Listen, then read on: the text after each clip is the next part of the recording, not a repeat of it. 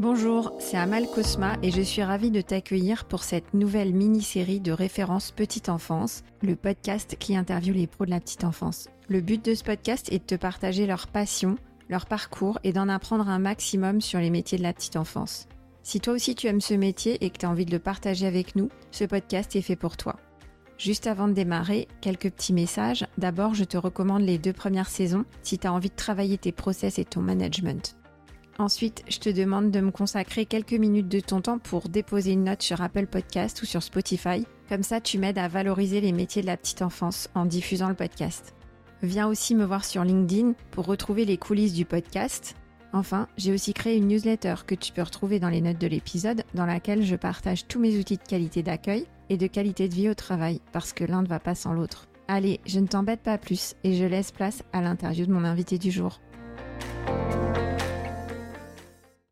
Elodie, on a parlé des pros, on a parlé du métier et maintenant on va parler des parents parce que ton métier c'est aussi l'accompagnement à la parentalité et toi tu connais bien tous les secrets des parents 3.0, les parents post-Covid. Alors comment les parents vivent-ils la parentalité en 2023 Pour rejoindre ce que tu disais sur le rapport des 1000 premiers jours, moi c'est la page 2 du rapport qui m'a choqué, c'est qu'en fait euh, bah, il y a un parent sur deux qui explique se sentir lâché, ressentir un véritable lâchage par rapport à la prise en soin du postpartum. En 2023, ce qu'on constate, c'est que alors les mères en première ligne sont euh, surresponsabilisées parce qu'il y a beaucoup de nouveaux codes euh, à l'application du rôle parental. Il y a l'éducation bienveillante et positive qui a fait son apparition depuis quelques années, mais dans une communication extrêmement rationalisée, à savoir euh, des podcasts, des bouquins, euh, des réseaux sociaux, beaucoup, beaucoup, beaucoup de choses, beaucoup, beaucoup d'apports. En plus, il faut pouvoir savoir faire le tri. Mais c'est pas une éducation qui est partagée, qui est expérimentée, qui est vécue avec le voisinage, avec les mères qui ont été mères. Donc du coup, les couples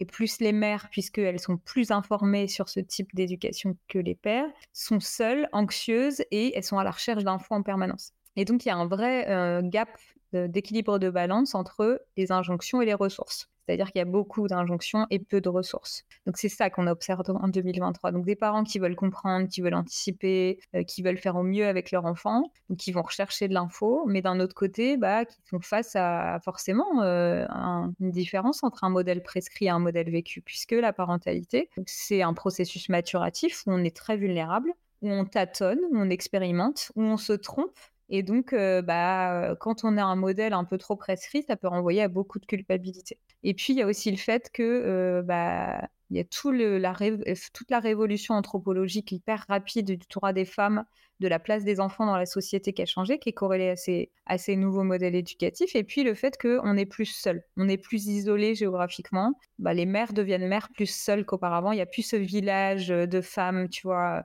qui avait il y a deux générations. Hein, mais voilà, parce que nos mères, euh, dans les années, je sais pas, 70-80, elles avaient, elles étaient déjà toutes seules. Mais la place de l'enfant n'était pas la même. Il y avait eu Dolto, d'accord, mais la place de l'enfant n'était pas du tout la même qu'aujourd'hui. La place des émotions et de l'affection qu'on peut apporter à l'enfant n'était pas du tout la même qu'aujourd'hui. Aujourd'hui, on explique aux parents, et c'est Bernard Gols, un pédopsychiatre très connu, qui explique, on dote les parents de mandats impossibles. C'est-à-dire qu'on leur dit, il faut faire ça, il faut faire ça, il faut faire ça. On les surresponsabilise et on leur donne pas les moyens de le faire. Et puis, il faut pas non plus, même si l'enfant c'est un être vulnérable et dépendant avec qui il faut faire preuve de bienveillance, il faut pas non plus l'idéaliser il est imparfait comme le parent. Et donc forcément, ça crée des relations imparfaites.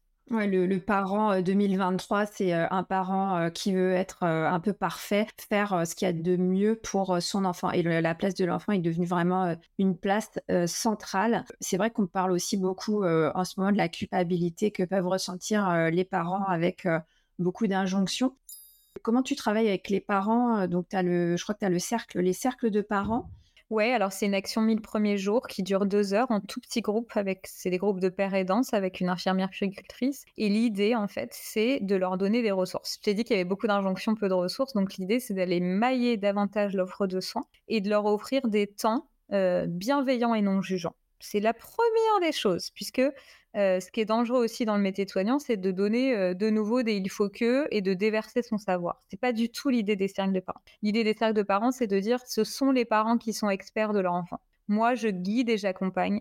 Je donne des outils qu'ils puissent mettre dans leur sac à dos et c'est eux qui vont individualiser et choisir les outils qui vont leur convenir le mieux. Il n'y a pas de thème préétabli, c'est dans le champ de compétences de l'infirmière puricultrice Et ça peut aller de conseils sur le sevrage à la gestion des émotions, de rituels pour le couchage ou verbaliser les récits de son accouchement. C'est très très large. On va partir des besoins des parents. Très bien. Et comment ils peuvent accéder à ce service? Alors, il y a une page Instagram, les cercles de parents, donc ils peuvent accéder par là. Et puis après, en fonction de chaque région, puisque c'est déployé sur 12 départements, il y a un site Google que peut-être tu mettras en lien où il y a la cartographie avec les numéros de téléphone par département des cercles de parents. Ouais, c'est super et j'espère que ça va se développer sur plein d'autres départements. J'espère et on passe au maternel le 9 juin. Waouh ah bah alors on va regarder ça, ça c'est vraiment top, c'est le rendez-vous des parents, l'émission Les maternelles, on adore.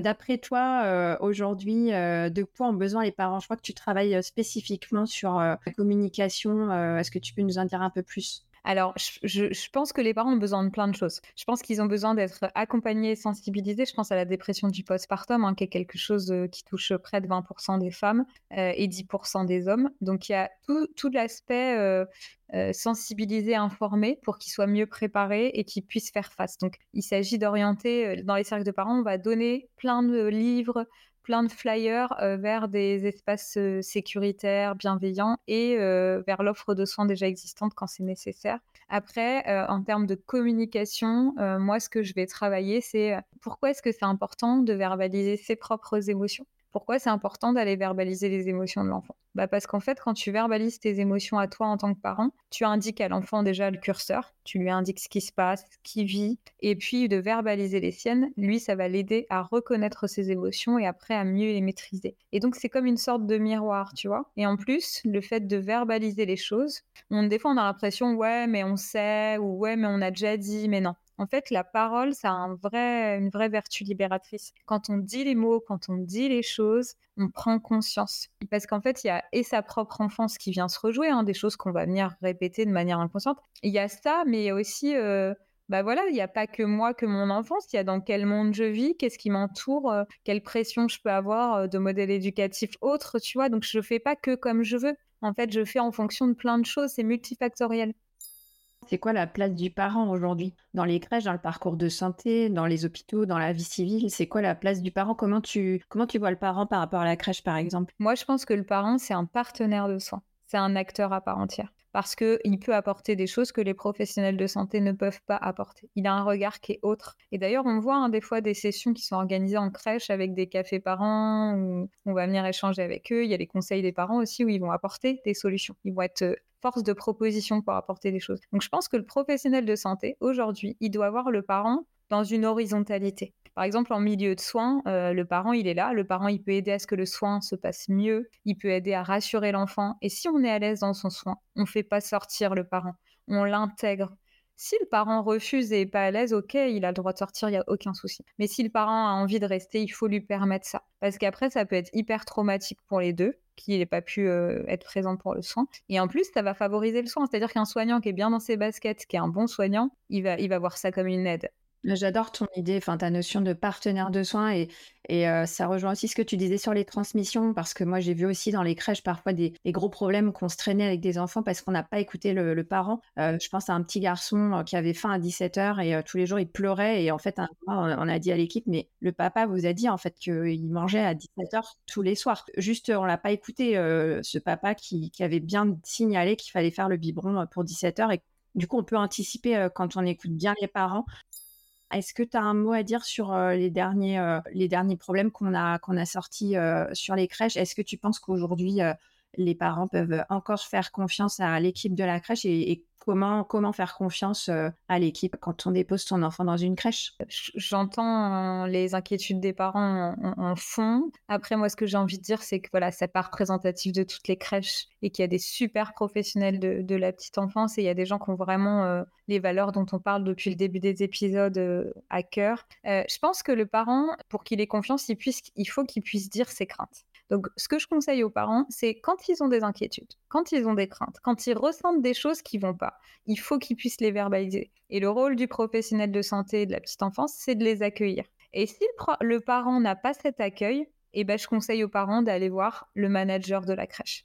Il faut pas laisser passer des choses non dites. Il paye, c'est un service, je suis désolée de le dire, mais ça reste un service et il a le droit d'avoir euh, une satisfaction entre guillemets, surtout que c'est euh, il laisse la prunelle de ses yeux euh, là-bas Et donc, vu en plus ce climat un peu anxiogène, le parent doit verbaliser en fait les inquiétudes qu'il peut avoir. Il faut pas que le professionnel de la petite enfance voit ça comme euh, quelque chose d'un peu pénible. Non. On, se rejoint complètement par rapport à mon expérience en crèche. Il faut vraiment que, que les parents puissent parler de leurs craintes et de, leurs inquiétudes, qu'elles soient fondées ou pas. Le professionnel doit pouvoir y répondre et, et justifier et expliquer, donner des faits. Et ça, si le professionnel n'est pas à même de répondre, alors évidemment, comme tu dis, d'abord, il faut passer au niveau dessus. Mais si à la fin, enfin, si on n'arrive euh, pas à avoir une réponse de la part du manager, du, patron, enfin de, quelqu'un dans, la crèche, euh, c'est là que euh, le bas blesse. Quoi. Le parent doit être écouté et trouver une réponse pour finir euh, ce dernier épisode, est-ce que tu peux nous dire où on peut te trouver si on veut te faire un retour, si nos auditeurs ont envie de